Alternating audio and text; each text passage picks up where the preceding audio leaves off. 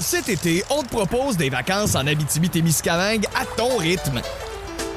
C'est simple, sur le site web nouveaumois.ca, remplis le formulaire et cours la chance de gagner tes vacances d'une valeur de 1500 dollars en Abitibi-Témiscamingue. Imagine-toi en pourvoirie, dans un hébergement insolite ou encore en sortie familiale dans nos nombreux attraits. Une destination à proximité t'attend. L'Abitibi-Témiscamingue à ton rythme. Propulsé par énergie. À la une ce soir. On va insister beaucoup sur la table d'accouchement pour qu'elles acceptent une ligature. On va faire, on va tenir des propos euh, du genre vous en avez trop, euh, les autochtones font trop de bébés. Des femmes autochtones stérilisées de force dans nos hôpitaux, un rapport accablant rendu public. La mairesse de Montréal présente son nouveau chef de police. Il incarne parfaitement l'ambition de notre administration pour que Montréal demeure une ville qui est sécuritaire, Fadi Daguerre est-il l'homme de la situation? On en a besoin de se rapprocher de la communauté, comprendre, saisir les enjeux de la population pour mieux les servir. Il ne faut surtout pas faire et penser qu'on va faire du copier-coller. Notre dossier sur la fourrure fait réagir. La perception consommateur est pas bonne face à la fourrure, bien évidemment. Commerçants et politiciens tournent le dos à cette industrie. Voici votre fil de la journée.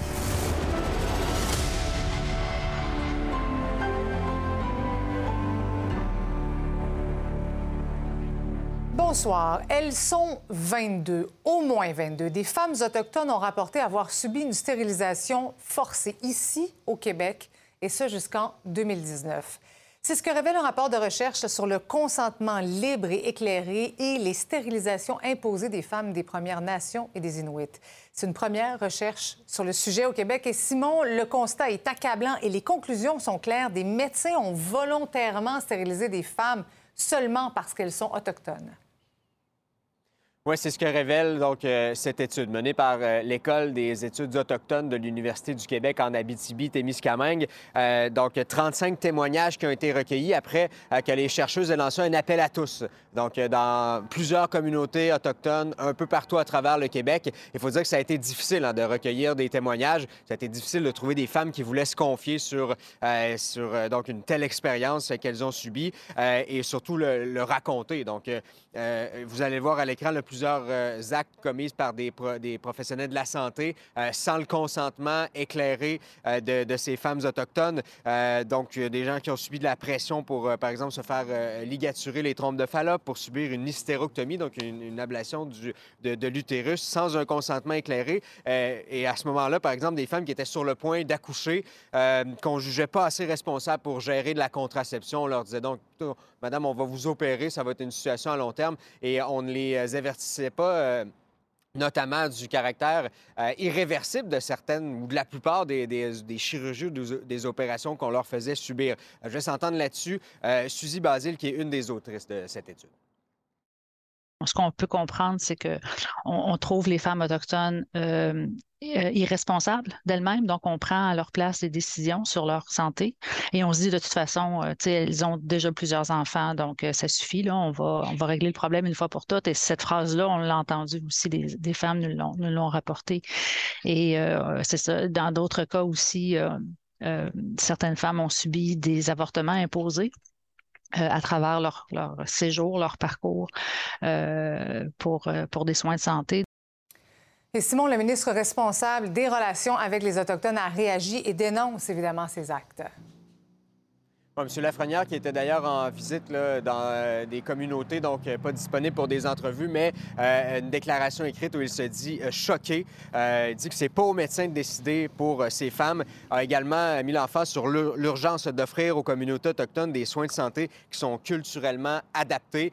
donc, clairement, ça, a choqué le ministre responsable des Affaires autochtones. Réaction aussi de la Fédération des médecins spécialistes du Québec, donc, parce que ces, ces actes ont été commis vraisemblablement par des gynécologue, obstétricien, obstétricienne. Euh, une réaction qui, euh, qui, nous a été envoyée dans les dernières minutes. On se dit extrêmement préoccupé par les révélations euh, de cette étude, mais qu'on va quand même prendre compte du rapport là, avant, de, avant de, sortir publiquement là-dessus. puis dans ce rapport, bien évidemment, il y a des recommandations qui sont émises. Il y en a 31 qui ont été formulées, dont d'écouter, de croire les femmes qui disent avoir été victimes de ces actes, de revoir la formation aussi aux soignantes, aux soignants en matière de consentement libre et éclairé et surtout de reconnaître le racisme systémique au Québec. Merci beaucoup, Simon. Au revoir. Poursuit la discussion maintenant avec Lauriane Petitcoué, qui est vice-présidente du regroupement des centres d'amitié autochtones du Québec. Bonsoir, Madame Petitcoué. Oui, bonsoir. C'est un rapport qui est franchement accablant, consternant. Quelle est votre réaction? Euh, en fait, euh, euh, ça a déjà été documenté au Canada. Donc, au Québec, ce, rapport-là, en fait, a, permis de le documenter au Québec. Donc, c'est quelque chose qui qu'on savait déjà, ça ne, ça ne nous surprend pas. Et ici même, là, à la TUC, il y a des gens qui le racontent encore. Donc, plusieurs Premières Nations qui, qui savent que ça existait et des gens qui, sont encore en vie aujourd'hui, qui ont subi euh, ça. Donc, euh, euh, il y a 35 35 témoignages, mais il y en a pas mal plus que ça. Ça, c'est sûr et certain. Donc, oui, il y a des réactions. en même temps, on n'est pas, on n'est pas surpris de ces constats-là. donc, mais on parle pas de pratique. On parle pas de pratique en 1950. Là, 2019. Euh, les dernières stérilisations forcées. Ça, c'est rien pour améliorer la, confiance des femmes autochtones envers le personnel médical. Absolument, mais ce rapport-là vient aussi démontrer l'importance de donner des services culturellement sécurisants. Ça vient encore dire, pareil comme plusieurs autres commissions d'enquête, en fait, là, où est-ce où est-ce qu'on venait dire, où est-ce qu'il y avait déjà des, euh, des recommandations, l'importance de donner des services qui sont pertinents, qui sont sécurisants, euh, qui va, euh, avec les valeurs des des Autochtones. Euh, on parle beaucoup de barrière de la langue également. Là, donc, euh, c'est sûr que nous, on, est quotidiennement euh, à essayer de trouver des solutions pour donner des services adéquats aux Premières mhm. Nations. Et puis, pour bien des centres d'amitié, hein, on, a, on, a, une offre de services en santé. On travaille là-dessus pour donner des services sécurisants. Donc, c'est pas, c'est beaucoup de travail. il y a encore beaucoup d'inéquité euh, sociale, d'inéquité en matière de, services en santé. Euh, et puis, euh, il y a plusieurs recommandations dans, cette, dans ce rapport-là qu'on fait déjà dans les centres d'amitié. et puis, les centres d'amitié sont encore méconnus, méconnus, mais de plus en plus reconnus en matière de, mm-hmm. prestations de services. Oui, pour améliorer ces ces relations dont entre les femmes autochtones et le personnel médical, le milieu de la santé. Bien, on va souhaiter, euh, Mme Petitcoué, que ce, rapport et ces recommandations-là trouvent, trouvent, écho auprès euh, du gouvernement, que les choses euh, s'améliorent pour les années à venir. Merci beaucoup d'avoir été avec nous ce soir. Mais. Merci. Bon retour à la maison, Fadi. On est très heureux de te compter, de t'avoir euh, comme prochain chef de la ville, euh, du, du service de police de la ville de Montréal. Alors, c'est confirmé, Fadi Daguerre devient chef du service de police de la Ville de Montréal. Il va entrer en poste officiellement en janvier. Marie-Michel, la mairesse Valérie Plante, le tout sourire, l'a présenté aux médias comme la perle rare pour Montréal. Ah oui, rien de moins. La mairesse de Montréal, euh, qui était très enthousiaste aujourd'hui de présenter le nouveau chef du service de police de la ville de Montréal, Fadi Daguerre, le premier chef à la tête du SPVM issu d'une minorité visible. Qui est-il, Fadi Daguerre? Donc, il s'agit d'un homme de 54 ans euh, euh, qui est d'origine libanaise, qui est né en Côte d'Ivoire. C'est un homme qui détient une maîtrise en administration des affaires, qui a travaillé au SPVM pendant 25 ans, de 1992 jusqu'à 2017. Et euh, fait important, il avait essayé en 2015 de, de, gagner le trône du SPVM, mais à l'époque, Denis Coderre avait choisi Philippe Pichet. Et c'est à ce moment-là que euh, Fadi Daguerre a décidé de se rendre euh, du côté de Longueuil pour devenir le chef du service de police de la ville, de l'agglomération de Longueuil. plusieurs parlent de lui comme un être extrêmement charismatique qui a une vision, une vision différente, une approche policière différente. C'est lui qui est derrière le projet réseau et c'est ça qui l'a fait connaître aux yeux du public, aux yeux de ses pairs, une approche très communautaire, une approche policière de proximité. Et la grande question aujourd'hui, c'est on se demandait, parce qu'il revenait à plusieurs reprises, comme quoi il avait une vision pour le SPVM. Quelle est cette vision? L'avenir nous le dira. Mais tout le monde se posait la question, est-ce qu'il va amener son projet réseau à Montréal? Voici ce qu'il a répondu. On sait qu'on va faire du copier-coller faut faire extrêmement attention. Je pense qu'il y a une méthodologie, une approche qu'on a faite à, à Longueuil où il y avait une maturité sur le terrain. Il y avait des personnes volontaires, il y avait des groupes communautaires, il y avait des partenaires institutionnels. Tout le monde était prêt pour ça. À Montréal, je ne sais pas. Mais l'esprit de l'approche, c'est ça qui est important. Et celle-là va avoir lieu. C'est vraiment nécessaire, on en a besoin de se rapprocher, la communauté, comprendre, saisir les enjeux de la population pour mieux les servir. Il n'y a pas un policier qui veut que ça dérape. Il n'y a pas un citoyen qui veut que ça dérape non plus. Donc il faut mettre les balises en place, les outils en place pour qu'on puisse trouver des solutions. Et Marie-Michel, il faut également dire que le discours de M. Daguerre a été perturbé par un citoyen. Oui, M. Daguerre venait tout juste de prendre la parole et un citoyen présent dans la salle a commencé à invectiver, invectiver, dis-je bien, euh, M. Daguerre. Voici ce que ça a donné. Il faut voir. C'est correct, c'est correct, c'est correct, c'est correct. Non, mais c'est correct. Euh, écoutez, Moi, que- ça fait 9 ans que j'essaie d'obtenir justice. On m'a, on m'a volé. Un policier m'a volé. Et c'est un exemple qui illustre bien l'approche de proximité de M. Daguerre parce que euh, M. Daguerre a décidé euh, de se déplacer, d'aller parler personnellement à l'homme qui était assis euh, dans la salle. Euh, bref, l'homme a décidé euh, d'être gentiment escorté à l'extérieur de la salle et M. Daguerre a par la suite continué son discours. Alors, reste à voir maintenant s'il fera l'unanimité au sein des membres du SPVM, au sein des policiers à Montréal. On verra. Maintenant, un mot en terminant, euh, Marie-Michel, sur cette opération d'envergure, opération policière qui vise une dizaine de personnes?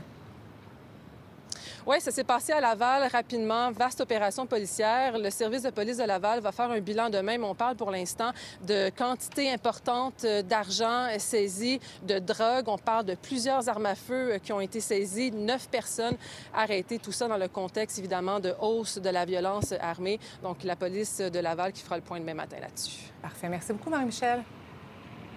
Bye-bye. Maintenant, notre enquête sur l'industrie de la fourrure fait réagir. Hier, on a vu les conditions dans lesquelles euh, les bêtes sont élevées, sont ensuite tuées, des images franchement choquantes. Et puis, Étienne, il faut dire que plusieurs joueurs majeurs de l'industrie euh, de la mode décident d'ailleurs de laisser tomber la fourrure. Oui, c'est ça. Rudissac, euh, Canada Goose, euh, Canuck également. Vous les entendrez dans quelques instants parler de leur justification, pourquoi ils l'ont fait l'année passée. Et ce soir, on vous plonge dans le dilemme éthique. Abandonner la fourrure, mais pourquoi d'autres? C'est ça la grande question. Les défenseurs de la fourrure disent que c'est peut-être pour pire, des produits qui sont euh, pires environnementalement.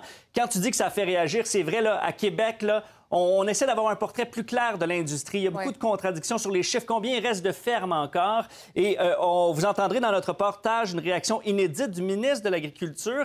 Euh, par le passé, Québec a soutenu cette industrie-là. On voyait même ses logos dans certains dépliants des, des- des- des lobbies de la fourrure. Mais là, c'est plus le cas. On voit que le gouvernement veut s'en distancier. Écoutez notre, notre reportage.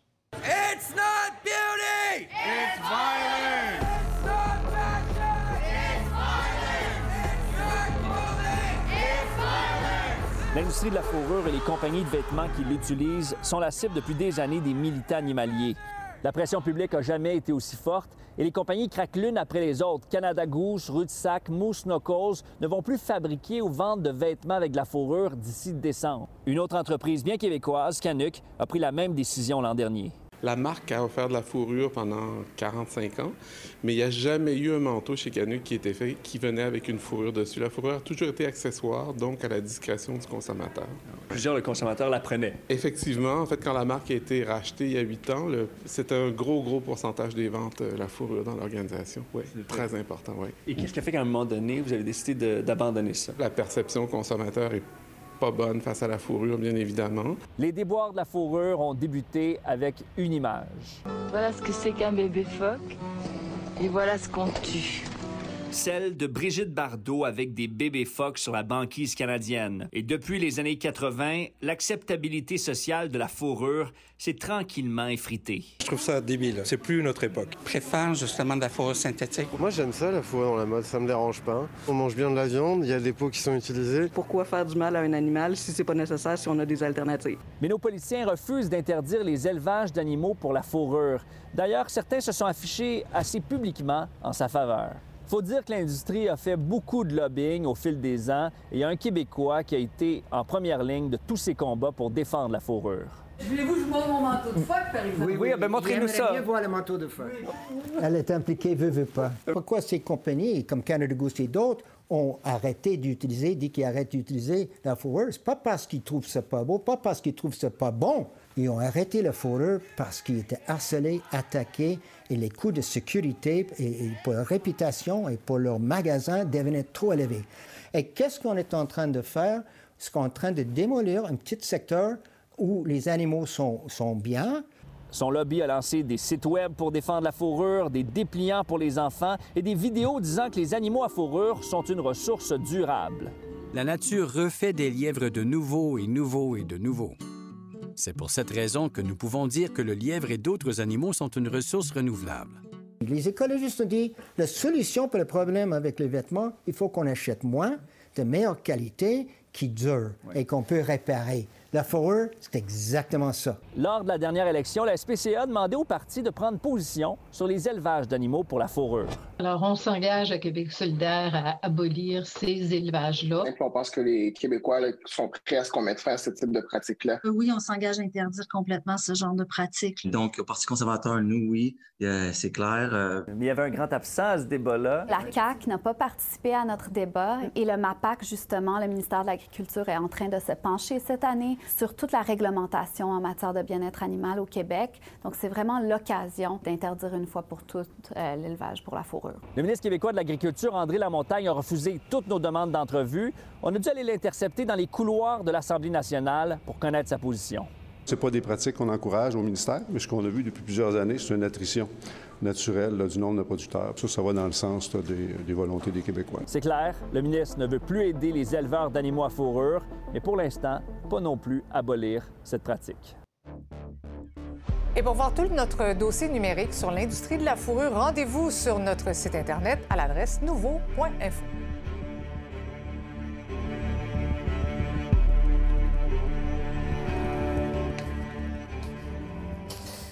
C'est l'avant-dernière journée de la commission Rouleau qui se penche, vous le savez maintenant, sur l'imposition de la loi sur les mesures d'urgence à Ottawa. Et c'était au tour de la vice-première ministre Chrystia Freeland de témoigner aujourd'hui. Sabrina, donc elle soutient qu'elle craignait pour l'avenir de l'économie du pays? Ce qu'elle a mentionné aujourd'hui pendant son témoignage, c'est que les barrages et les manifestations auraient pu nuire à l'économie euh, canadienne et auraient pu nuire aussi aux relations entre le Canada et les euh, États-Unis. D'ailleurs, la vice-première ministre a mentionné aujourd'hui qu'elle a reçu des appels de la Banque TD et de la Banque nationale deux jours avant l'invocation de la loi sur les mesures d'urgence. Et les, grands leaders de ces banques-là ont dit qu'il y avait des répercussions économiques de ces barrages et ils ont dit que des investisseurs internationaux perdaient confiance au Canada. L'industrie automobile, les États-Unis, donc, ont fait pression pour que se termine le convoi de la liberté. Et là, Chrystia Freeland a même mentionné qu'on avait traité le Canada de république de bananes. Euh, rien de moins, c'est ce qu'on a pu lire dans un résumé d'une conversation déposée en preuve aujourd'hui pendant la, commission. Et bref, la situation aurait pu dégénérer. Tout de suite, on va l'écouter, un extrait de Chrystia Freeland. that was a dangerous moment for Canada, I felt. Very, very dangerous. Because the US then and now, as part of their own soft landing from COVID, something that is happening there is a real move to protect the supply chains of the United States. Ce qu'on nous a dit aujourd'hui, c'est qu'il y a eu des conversations téléphoniques entre le premier ministre Justin Trudeau et le président américain euh, Joe Biden. Joe Biden qui craignait en fait qu'il y ait des convois de la liberté qui, se- déplacent aux États-Unis et même qui en aillent en marge en fait du euh, Super Bowl qui devait se tenir donc dans les dates euh, qu'avait lieu le, convoi de la liberté. Et c'est vraiment un témoignage émotif aujourd'hui de Chrystia Freeland. On peut aller l'écouter. I'm surprised that I'm getting emotional, but um, I really felt it. And I felt like, um, you know, the Canadian economy, it could seem like this amorphous thing. I'm the finance minister, I'm the deputy prime minister. I have to protect Canadians. Et euh, Sabrina, elle a dit finalement qu'elle a tout fait euh, ce qu'elle pouvait faire pour contrôler le blocage. Exactement. Elle était à court de ressources. Il faut dire que Chrystia Freeland était notamment responsable des pouvoirs économiques d'urgence, donc accordés aux banques pour être en mesure de geler justement des comptes de banque, ce qui a été fait pour certaines personnes qui ont participé à la manifestation. Donc, le témoignage de Chrystia Freeland qui était aujourd'hui et demain. Tout porte à croire qu'on devrait entendre Justin Trudeau pour cette dernière journée. Merci, Sabrina. Ça fait plaisir. Une bonne partie de l'Ukraine est plongée dans le noir et se retrouve sans eau courante. On en parle au retour avec un ressortissant français qui demeure là-bas. À tout de suite.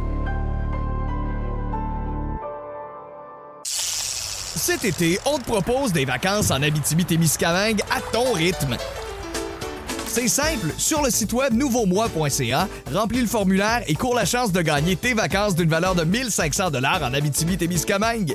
Imagine-toi en pourvoirie, dans un hébergement insolite ou encore en sortie familiale dans nos nombreux attraits. Une destination à proximité t'attend. L'Abitibi-Témiscamingue à ton rythme. Propulsé par énergie.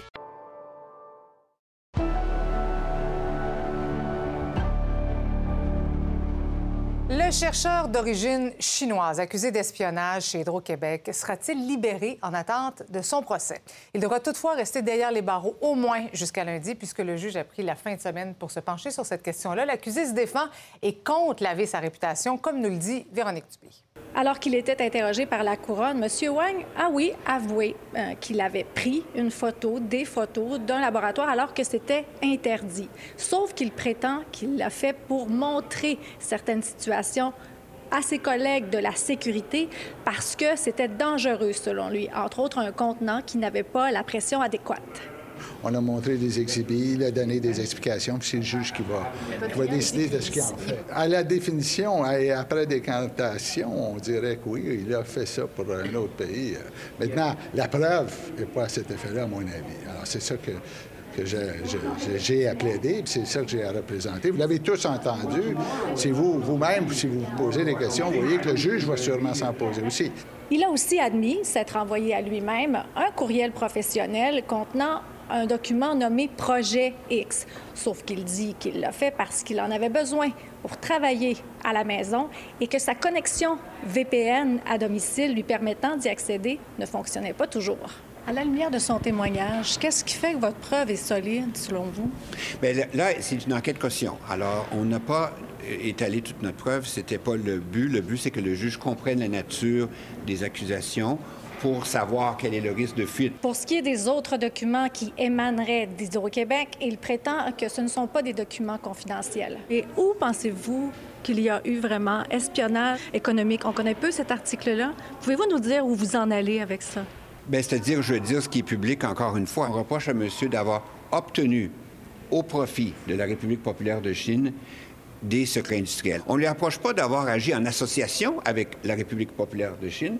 On lui reproche d'avoir agi lui-même avec l'intention d'en faire profiter la République populaire de Chine. Mais faut-il que ces, ces, ces informations-là soient secrètes? En un mot, les critères sont il faut que ce soit confidentiel, il faut que l'entreprise ou la société en tant que telle prenne des mesures raisonnables pour les garder confidentielles et il faut qu'elle ait une certaine valeur, cette information-là, du fait qu'elles sont demeurées secrètes. Il dit maintenant vouloir laver sa réputation. Il a mis ses deux résidences en garantie et sa copine s'est aussi portée garante de lui. Il faut qu'il reste ici pour se défendre, dit-il. Ah, c'est ce qu'il faut espérer. Il va pouvoir manger quand même. Là.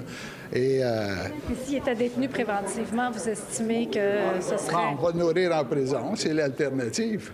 On va vous nourrir. Vous n'avez plus de statut, vous n'avez pas le droit de travailler, donc on va vous garder en prison. C'est pas très canadien. C'est pas très juridique. Vous avez demandé que votre client, euh, qu'on retire les menottes à votre client. Oui. Pourquoi? Bien, il y avait des documents à manipuler. Hier, il prenait des notes et ça m'a été redemandé encore par les gens qui assistaient dans la salle. On disait, c'est pas très canadien de fonctionner comme ça.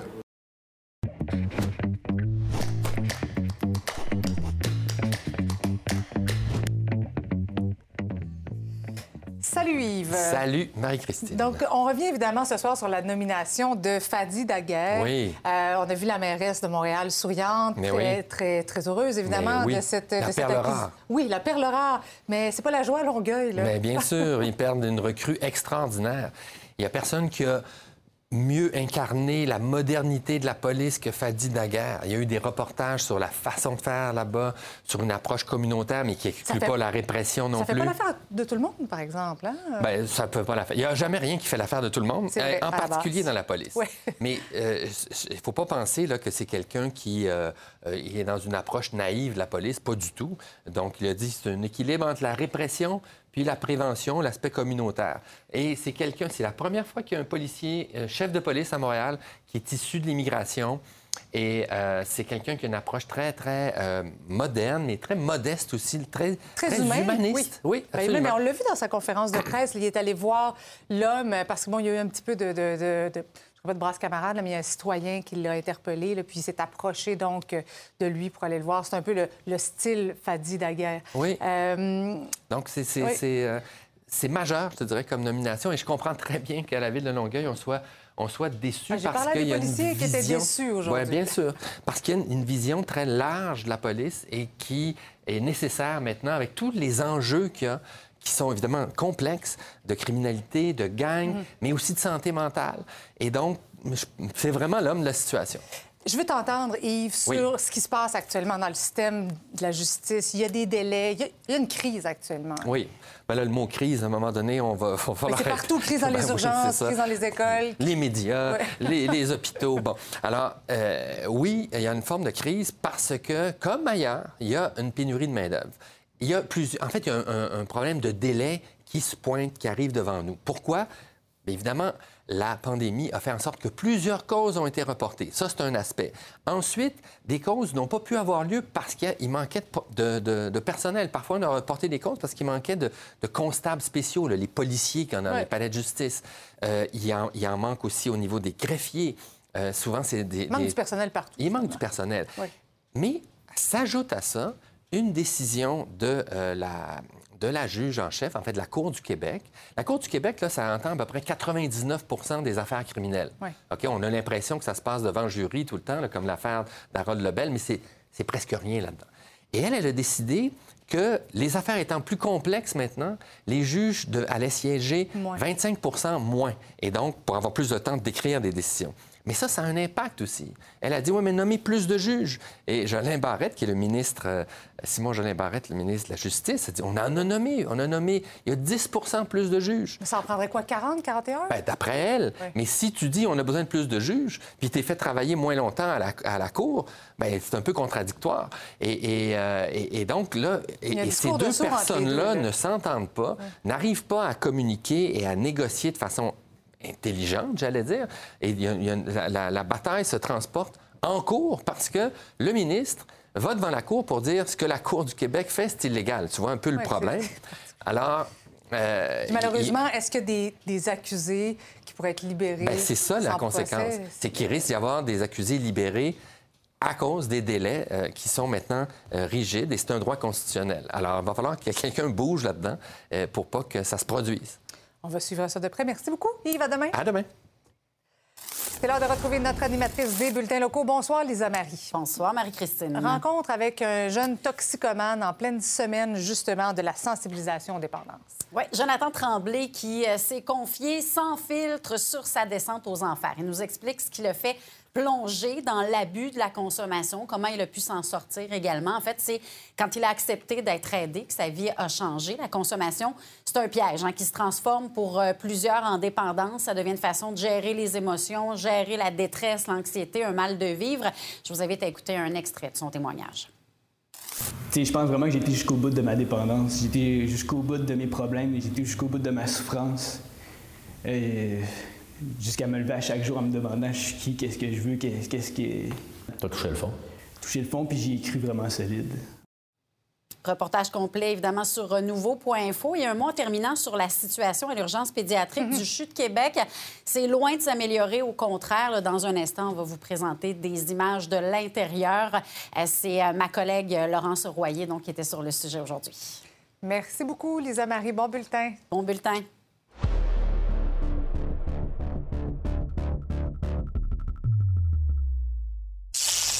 Cet été, on te propose des vacances en Abitibi-Témiscamingue à ton rythme. C'est simple, sur le site web nouveaumois.ca, remplis le formulaire et cours la chance de gagner tes vacances d'une valeur de 1500 dollars en Abitibi-Témiscamingue. Imagine-toi en pourvoirie, dans un hébergement insolite ou encore en sortie familiale dans nos nombreux attraits. Une destination à proximité t'attend. L'Abitibi-Témiscamingue à ton rythme. Propulsé par énergie. Il y a neuf mois, jour pour jour, la Russie débutait son offensive contre l'Ukraine. Aujourd'hui, une bonne partie de l'Ukraine, notamment la capitale Kiev, est privée d'électricité et d'eau à la suite de ces nouvelles frappes euh, de la Russie. Et euh, au moment où l'hiver, on le sait, s'installe euh, dans cette région, justement pour discuter de tout ça, je joins Edmond Huette, un ressortissant français qui habite Brovary, ville située en banlieue de Kiev, en Ukraine, bien sûr. Bonsoir, Monsieur Huette. Bonsoir. Donc, euh, vous êtes parmi les, chanceux qui avaient de l'électricité, euh, mais autour de vous, c'est pas vraiment le cas. Décrivez-nous comment ça se passe en ce moment. Effectivement, je fais partie des chanceux parce que nous sommes sur une ligne qui alimente directement euh, l'hôpital régional et le commissariat de police principal.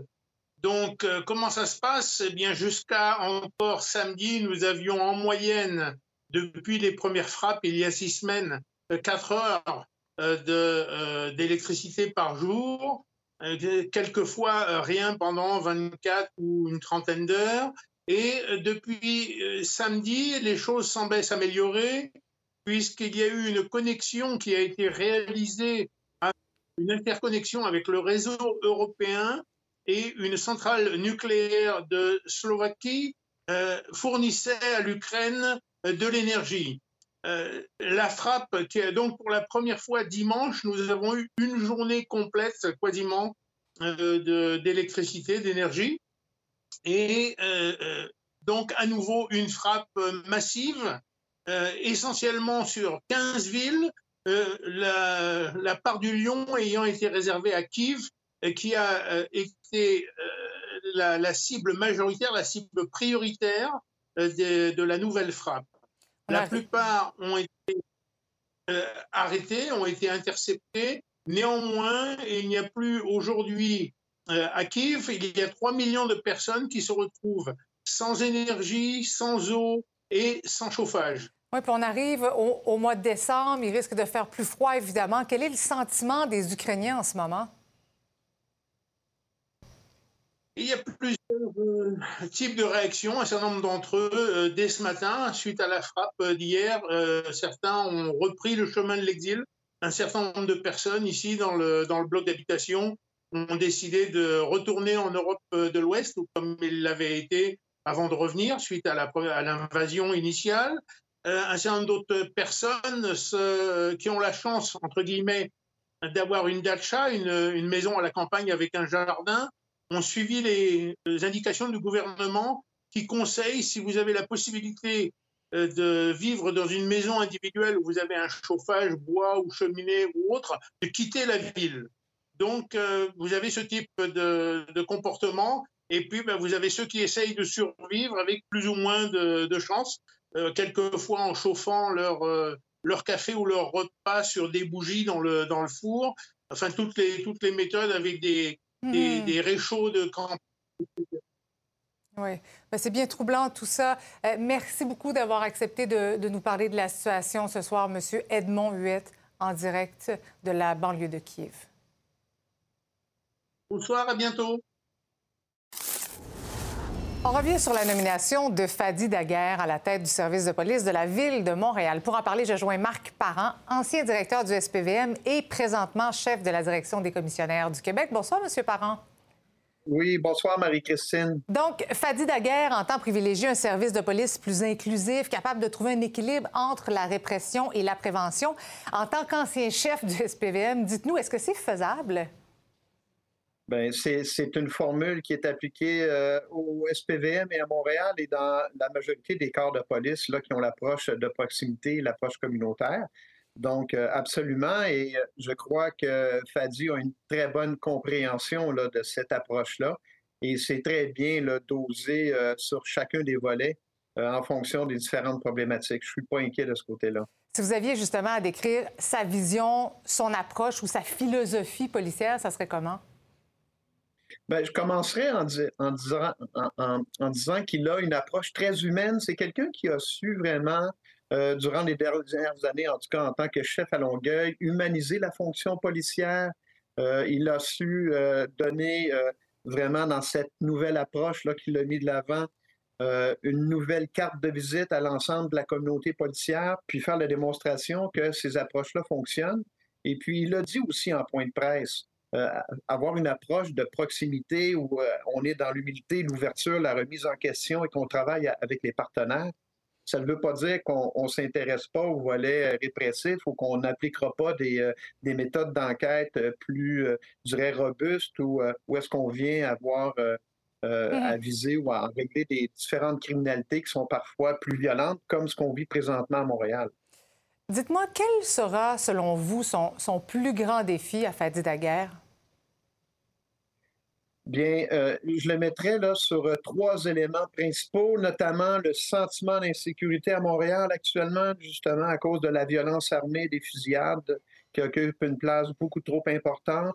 Euh, le deuxième volet, c'est comment on amène les gars et les filles là, sur le terrain en bleu et les unités d'enquête qui travaillent ce phénomène-là parce qu'il y a présentement un désengagement de la part de la communauté policière sur le terrain pour plusieurs organisations policières, dont Montréal, et finalement, comment bien jouer le jeu d'équilibre entre la répression, comme vous dites tout à l'heure, et la prévention, parce que la question de profilage racial et social peut revenir à l'agenda rapidement si on ne sait pas bien doser euh, cette, euh, cette approche-là. Donc, c'est important de composer là, avec euh, l'ensemble de ces trois enjeux-là et je, mm-hmm. je, pense que c'est ce qui va être dans les priorités du nouveau chef. Oui, chef de police de la ville de Montréal, c'est tout un mandat. Vous, le personnellement, qu'est-ce que vous avez trouvé le plus difficile lorsque vous étiez à la tête du service de police de la ville de Montréal? Bien, je crois qu'on on veut tellement bien faire les choses qu'on ne souhaite jamais avoir euh, un incident euh, dramatique, tant du hmm. côté de nos, euh, nos employés ou de notre personnel et nos policiers policières que du côté des citoyens. Ça, c'est une préoccupation constante que l'on a. Mais je dirais aussi qu'à Montréal, c'est la, la, vélocité et la vitesse à laquelle les choses se passent et le nombre de décisions qu'on doit prendre et d'articuler cette vision-là aussi à travers une, une, organisation dans, complexe en soi, mais aussi dans on dessert une grande communauté, si on veut, c'est près de 2 millions d'habitants. Donc, mhm. évidemment, euh, ça repose sur plusieurs enjeux. Donc, c'est de composer avec euh, l'ensemble de ces éléments-là. Ce sont des, années intenses qui l'attendent. Marc Parra, merci beaucoup d'avoir été avec nous ce soir. Ça m'a fait plaisir. Bonne soirée. Au revoir. Au revoir. La situation est toujours critique dans les hôpitaux pédiatriques. Dans la région de Québec, l'unité des soins intensifs du CHUL déborde. Elle est à 120% de sa capacité au moins la moitié des patients s'y trouvent en raison d'un virus respiratoire. Laurence Royer nous présente des images prises à l'intérieur de l'hôpital qui nous montrent finalement l'ampleur de la crise. Bon, fait que là, vous l'avez pris, euh, en respire maintenant? Euh, arrête souvent. Arrête souvent. Donnez, à des gants larges, s'il te plaît. Code rose, c'est une procédure qu'on a à l'intérieur de l'établissement qui euh, est déclenchée quand on a un enfant euh, qui a euh, une fonction vitale, un arrêt cardio-respiratoire ou qui, est, ou qui est à risque imminemment d'en faire un. Quand le personnel déclenche un code rose, c'est toute une équipe qui arrive autour. Un les, les enfants, les bébés sont très, très malades. On transfère aux soins intensifs quotidiennement. Ils restent beaucoup plus longtemps que les autres années. Donc, on a la difficulté à avoir des lits, assez de lits pour nos petits bébés. Aujourd'hui, on veut sensibiliser les familles des petits bébés, donc euh, six mois et moins, euh, de faire attention au niveau des virus respiratoires parce que euh, on est en surcapacité. C'est pour montrer la réalité dans laquelle on travaille. On ne souhaite pas passer le message qu'il faut avoir peur parce que c'est une minorité des enfants qui vont se retrouver aux soins intensifs quand même. Le taux d'occupation qu'on vit cet automne, c'est du jamais vu là, au quatre coins de la province. On est à 98% d'occupation au niveau euh, des unités d'hospitalisation pédiatrique générale. Ce matin, on avait un taux d'occupation à 120% Critère pour être admis dans un soin intensif dans le cadre des infections respiratoires, c'est des enfants qui euh, ne sont plus capables de respirer par eux-mêmes de façon adéquate, qui ont besoin d'un appareil pour respirer ou qui ont besoin de beaucoup, beaucoup d'oxygène. On met euh, en place des mesures puis on a des plans pour pouvoir augmenter notre capacité là, bien au-delà du 120% s'il faut se rendre à 150 ou 200. Donc ça, ça veut dire, par exemple, mettre deux patients dans la même chambre. Ça peut aussi vouloir dire ouvrir des lits ailleurs.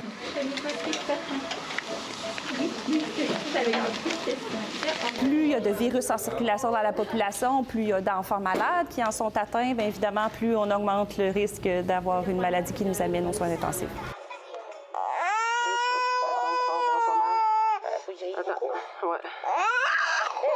Donc, on est dans la prévention. La prévention, c'est bien entendu se laver les mains, éviter les contacts avec les gens qui sont malades. Vous serez nombreux à profiter des soldes du Vendredi fou, mais est-ce que ça en vaut vraiment la peine? On vous donne quelques trucs et astuces au retour. Cet été, on te propose des vacances en Abitibi-Témiscamingue à ton rythme. C'est simple, sur le site web nouveaumois.ca, remplis le formulaire et cours la chance de gagner tes vacances d'une valeur de 1500 dollars en Abitibi-Témiscamingue. Imagine-toi en pourvoirie, dans un hébergement insolite ou encore en sortie familiale dans nos nombreux attraits. Une destination à proximité t'attend. L'Abitibi-Témiscamingue à ton rythme. Propulsé par énergie. La chasse aux aubaines est lancée. Les soldes du Black Friday ou du Vendredi fou vont peut-être permettre aux consommateurs d'économiser de l'argent en vue du temps des fêtes. Euh, aux États-Unis, hein, ça donne lieu à des scènes folles chaque année dans les magasins où les gens s'arrachent les articles en vente. Ici, c'est un petit peu plus calme. Euh, selon une étude menée pour le compte du Conseil québécois du commerce du détail, 4 Québécois sur 10 entendent profiter des aubaines du vendredi fou et près du tiers des répondants vont dépenser plus d'argent que l'an dernier. Pour parler de tout ça, je joins Marc-André Sabourin, chef de bureau des affaires et économies pour le magazine L'Actualité. Marc-André, bonsoir. Bonsoir, Marie-Christine. Donc, le vendredi fou, c'est plus vraiment seulement le vendredi. Il y a le pré-vendredi fou, le post-vendredi fou. Il y a aussi le cyber-lundi. C'est difficile de s'y retrouver dans tout ça. Oui, bien, ça fait quelques années que le vendredi fou, en fait, commence bien avant le vendredi fou, parfois une, parfois deux semaines avant. Euh, moi, dans mon cas, j'ai repéré, des aubaines du vendredi fou un peu plus tôt cette semaine que j'ai déjà acheté, même ah si on n'est pas encore vendredi. Euh, euh, et, tout ça, en effet, va se poursuivre jusqu'à lundi. À une certaine époque, il y avait une distinction mhm. entre le vendredi fou, le cyber lundi. donc, le vendredi fou, c'était essentiellement les produits en magasin qui étaient en rabais. Ensuite, les rabais se déplaçaient en ligne pour le cyber lundi. Or, en réalité, maintenant, on voit de plus en plus de détaillants offrir exactement les mêmes rabais du vendredi au lundi, autant en ligne qu'en magasin. Et ça, ben, c'est tant mieux pour les consommateurs qui peuvent choisir à quel moment est-ce qu'ils veulent profiter du vendredi fou euh, ou tout simplement faire leurs achats en ligne. Oui, puis il y a même, je voyais des, des, voyages, on peut économiser 30% semble-t-il, pour, les voyages lors du Vendredi fou. Mais est-ce que euh, certains voyageurs n'auraient pas tendance à augmenter leur prix avant, justement, le Vendredi fou pour, euh, euh, qu'on qu'on croit avoir des rabais supplémentaires lors du vendredi? C'est la chose avec laquelle il faut faire attention. Les rabais du vendredi fou peuvent être très intéressants, mais il faut s'assurer avant d'acheter que c'est vraiment une aubaine. Donc, avant de sauter sur un rabais de 30, 40, 50, 60% comparez les prix, essayez de voir quels étaient les prix avant ces soldes-là pour être sûr que c'est vraiment une bonne affaire. Euh, ça, évidemment, ça nécessite de faire ses devoirs en tant que consommateur, c'est-à-dire d'être alerte, d'essayer de savoir c'est quoi le prix dans le cas d'un voyage pour euh, l'hôtel euh, au Mexique où on souhaite aller. Euh, sinon, pour les produits physiques, il y a des, il y a des outils qui sont intéressants. Je pense au site web, au site web pardon, Camel, Camel, Camel, donc C-A-M-E-L, qui permettent de voir l'évolution d'un prix sur une période de plusieurs mois, voire plusieurs années dans certains cas, ah sur la plateforme Amazon uniquement. N'empêche, c'est un bon outil pour voir, OK, le, produit que je m'apprête à acheter au Vendredi fou, ben, je peux peut-être l'avoir plus bas si je me fie à l'historique des prix des mois précédents. Donc, peut-être que ça va pouvoir dire que ça vaut la peine d'attendre un peu plus plutôt que de sauter sur l'aubaine qu'on m'offre en ce moment. Oui, parce qu'on euh, ne sait pas si euh, le prix qu'on aura au Vendredi fou ne sera pas plus bas finalement au Cyber Monday. Exactement, ou encore au Boxing Day ou plus tard dans l'année. Euh, moi, j'ai des échos comme quoi il y a plusieurs entreprises en ce moment qui ont des surplus d'inventaire. Donc, ça se pourrait qu'on voit des soldes encore plus alléchants après les fêtes. Mais est-ce que c'est encore vrai pour les articles électroniques qui offrent leur plus bas rabais finalement? C'est là où on peut faire euh, le meilleur des aubaines pour les articles électroniques? Bien, écoutez, les rabais euh, du, vendredi fou maintenant vont pour bien plus que les rabais dans les produits électroniques. Mais au niveau des produits électroniques, ce qu'il faut surveiller, en fait, c'est surtout euh, est-ce que je m'apprête à acheter le bon produit? Souvent, les rabais les plus alléchants sont offerts sur les modèles des générations précédentes. C'est ce qui est correct en soi. C'est une très bonne façon d'ailleurs d'économiser, d'acheter le modèle de la génération précédente plutôt que le modèle qui vient tout juste de sortir. Cela dit, il faut simplement en être conscient et être certain que c'est ce qu'on désire acheter. Mais sinon, oui, les rabais dans l'électronique peuvent en valoir amplement la peine, mais encore une fois, il faut faire ses devoirs, s'assurer que c'est un bon prix qui nous est offert. Donc, l'astuce à retenir, c'est vraiment magasiner puis être conscient des prix réels des produits. Exactement, de prendre son temps, de ne pas sauter sur les aubaines et surtout, c'est super important de s'assurer que c'est un produit dont on a réellement besoin. Marc-André Sabourin, merci beaucoup d'avoir été avec nous ce soir. Merci Marie-Christine. C'est demain soir qu'Opération Nez Rouge lance ses activités. Les bénévoles raccompagneront les fêtards jusqu'au 31 décembre inclusivement. L'an dernier, le service de raccompagnement avait dû mettre un terme prématurément à ses activités en raison des mesures sanitaires. Cet été, on te propose des vacances en Abitibi-Témiscamingue à ton rythme. C'est simple, sur le site web nouveaumois.ca, remplis le formulaire et cours la chance de gagner tes vacances d'une valeur de 1500 dollars en Abitibi-Témiscamingue. Imagine-toi en pourvoirie, dans un hébergement insolite ou encore en sortie familiale dans nos nombreux attraits. Une destination à proximité t'attend. L'Abitibi-Témiscamingue à ton rythme. Propulsé par énergie.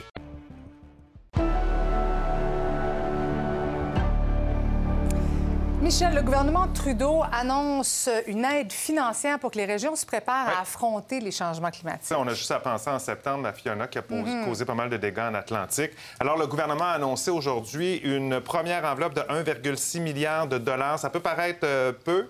euh, surtout qu'Ottawa prévoit qu'en 2030, les conditions euh, météorologiques extrêmes pourraient causer jusqu'à 15 milliards de dollars de dommages par année au Canada. On change de sujet complètement. Michel, es-tu genre à dépenser, toi, au vendredi fou? Non. Non? Non, Ah, non. pas très Ah, vendredi moi, fou. moi, moi, je suis un peu... euh, J'aime ça, les aubaines. Ah moi. oui, bien, Oui, tu sais, oui. ça va être notre sujet ce soir Oui, évidemment. débatteurs, parce qu'il y en a qui vont courir les aubaines, euh, y- mais en même temps, ça peut amener les gens à surconsommer. Fait que notre question est toute simple ce soir. Êtes-vous pour ou contre Pour. le vendredi fou? Moi, je me positionne même pas, parce que je vais inviter nos, nos collaborateurs à se positionner. Ce soir, François Lambert va être avec nous, euh, Déborah Cher-Enfant, on aura Victor Henriquez et puis euh, Valérie Baudouin également à les commenter, à les répondre. Mais quand même, quand il y a des bonnes dépenser, peu importe quel Eh vendredi, oui, eh oui. on Ouais, ça dépenser, toi? Ça dépend des des périodes d'année. On écoute ça ce soir. Excellente soirée à notre antenne. On se voit demain, 17h.